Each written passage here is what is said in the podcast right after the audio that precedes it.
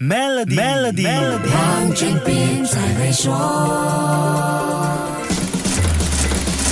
你好，我是黄俊斌。上个星期五可以说是美国创投圈的黑色星期五，被视为科技初创公司重要金主的硅谷银行 （Silicon Valley Bank） 倒了。这个消息的威力就像一颗超级核弹爆炸，许多初创公司面对灭顶之灾，已经风雨飘摇的科技业再次大恐慌，全球金融界震惊不已，更是万分担忧。硅谷银行的崩塌只是短短四十八小时的事情，他在上个星期三宣布脱售一批债券，亏损了十八亿，需要发售新股，筹集二十二点五亿美元资金来支撑资产负债表，这就出大事了。投资者和存户在星期四的一天里，试图从这家银行提走四百二十亿美元的存款，导致硅谷银行面临了金融机构最害怕的致命挤兑。银行根本没有足够的资金应付这么庞大的提款额。星期五，他就被加利福尼亚金融保护与创新部以流动性不足和资金不足以抵消债务为理由关闭，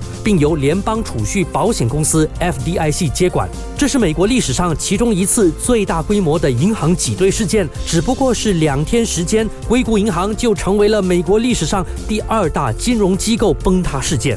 硅谷银行也是2008年华盛顿信托倒闭事件以来美国最严重的借贷机构倒闭案。2008年还有一个全世界都刻骨铭心的金融事件，那就是雷曼兄弟倒闭案。2008年和雷曼兄弟让你想起了什么呢？没错，美国次贷风暴引起的全球金融危机。市场因此担心这一次的硅谷银行倒闭可能也会引发另一次的金融风暴。那么，硅谷银行究竟做了什么，让市场成了惊弓？只鸟呢？守住下一集，Melody 黄俊斌才会说。